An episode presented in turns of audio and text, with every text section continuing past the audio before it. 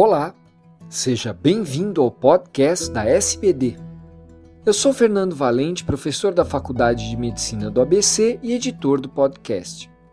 Esses programas contam com a participação de grandes diabetologistas brasileiros. Nessa edição, será comentado um estudo que avaliou se o excesso de risco de morte e de doença cardiovascular no indivíduo com diabetes tipo 2 pode ser eliminado ou reduzido controlando-se os principais fatores de risco para a doença cardiovascular. Olá, meu nome é Wellington Santana, sou endocrinologista, professor da disciplina de endocrinologia da Universidade Federal do Maranhão e membro do Departamento de Diabetes, Exercício e Esporte da SBD.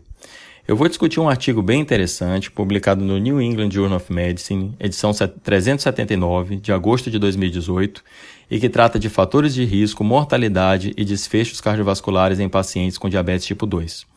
O primeiro autor dessa publicação é o Aydin Roshani, da Universidade de Gotemburgo, na Suécia. Nós sabemos que pacientes com diabetes tipo 2 apresentam duas a quatro vezes mais risco de morte de doenças cardiovasculares do que a população sem diabetes. À medida que nós vamos controlando os fatores de risco cardiovascular, ocorre também a diminuição proporcional desse excesso de risco. Entretanto, o que não está claro é se, uma vez controlados todos os fatores de risco, o risco residual seria semelhante ao da população sem diabetes saudável. E é exatamente essa a hipótese que serve de premissa para esse estudo. Os autores investigam, com base em uma grande coorte de pacientes com diabetes, se esse excesso de risco de morte de eventos cardiovasculares poderia ser reduzido ou mesmo eliminado com o controle dos fatores de risco. Foi realizada também uma segunda análise para se determinar a força da associação entre os fatores de risco na predição de eventos cardiovasculares e morte. A corte considerada nesse estudo foi o Registro Nacional de Diabetes da Suécia, e todos os pacientes que tiveram pelo menos uma entrada registrada de janeiro de 1998 até dezembro de 2012 foram avaliados. Cada um desses pacientes foi pareado por idade, sexo e região onde vivia, com outros cinco indivíduos controle selecionados do banco de dados da população da Suécia.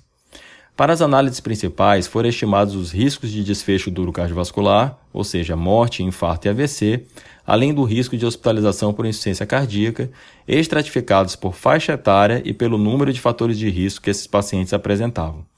Foram considerados fatores de risco os níveis de hemoglobina glicada, o nível de LDL colesterol, a presença de albuminúria, tabagismo e níveis de pressão arterial em relação aos controles. Foram excluídos da análise todos os pacientes que já haviam apresentado um evento cardiovascular anterior, amputação, transplantados renais, pacientes em diálise e aqueles com IMC menor do que 18,5. Os indivíduos foram avaliados até dezembro de 2013, garantindo pelo menos um ano de segmento a partir do primeiro registro. Foram admitidos como tendo fator de risco positivo os pacientes com hemoglobina glicada maior ou igual a 7, pressão arterial sistólica maior ou igual a 140 ou diastólica maior ou igual a 80, presença de albuminúria, tabagismo e LDL maior ou igual a 97 mg por decilitro. As faixas etárias consideradas foram menor do que 55 anos, de 55 a menos de 65, 65 a menos de 80 e indivíduos com 80 anos ou mais.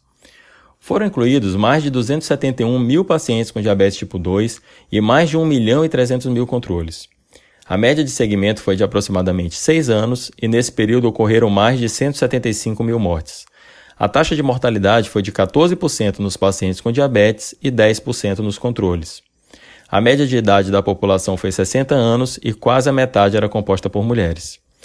Como já era de se esperar, para cada uma das variáveis das faixas etárias consideradas, à medida que se aumentou os fatores de risco, houve também aumento de cada um dos desfechos considerados. Entretanto, e esse talvez seja o principal achado desse estudo, os pacientes com diabetes com todos os fatores de risco dentro da meta não apresentaram aumento de risco em relação aos controles. O hazard ratio dessa avaliação foi de 1.06, com um intervalo de confiança de 1 a 1.12. E mais do que isso, pacientes com diabetes tipo 2 com fatores de risco controlados apresentaram menor risco de infarto agudo do miocárdio do que a população sem diabetes. Por outro lado, esses resultados evidenciados para os desfechos ateroscleróticos clássicos não se mantiveram quando foi avaliado o desfecho hospitalização por insuficiência cardíaca. Mesmo com todos os fatores de risco controlados, os pacientes com diabetes tipo 2 tiveram 45% maior risco do que os controles, e se considerados apenas aqueles com idade menor do que 55 anos e com os cinco fatores de risco positivos, esse risco chegou a ser superior a 11 vezes em relação ao dos controles saudáveis. A segunda parte do estudo avaliou os preditores de risco cardiovascular. Nessa análise, cabe destacar que a hemoglobina glicada foi o primeiro ou segundo fator preditor de desfecho mais forte em relação aos desfechos ateroscleróticos em geral, demonstrando a importância das alterações glicêmicas na gênese dessas complicações.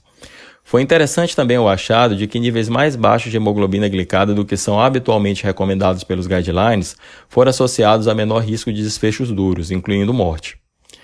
Um ponto forte desse estudo foi o fato de ter incluído todos os pacientes com diabetes da Suécia no período considerado, com exceção daqueles que preenchiam os critérios de exclusão.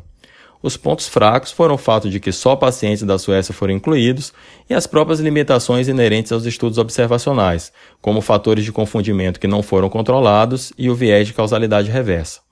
Como não houve intervenção, também não é possível distinguir quem eram os indivíduos que naturalmente não tinham fatores de risco e aqueles que tinham os fatores de risco controlados por medicação. Em conclusão, pacientes com diabetes tipo 2 que apresentam os cinco fatores de risco cardiovascular controlados parecem ter pouco ou nenhum excesso de, de risco para morte, infarto e AVC em relação aos indivíduos saudáveis. Esse é um resultado bastante reconfortante e motivador para todos nós, endocrinologistas, e também para os nossos pacientes. Obrigado pela atenção.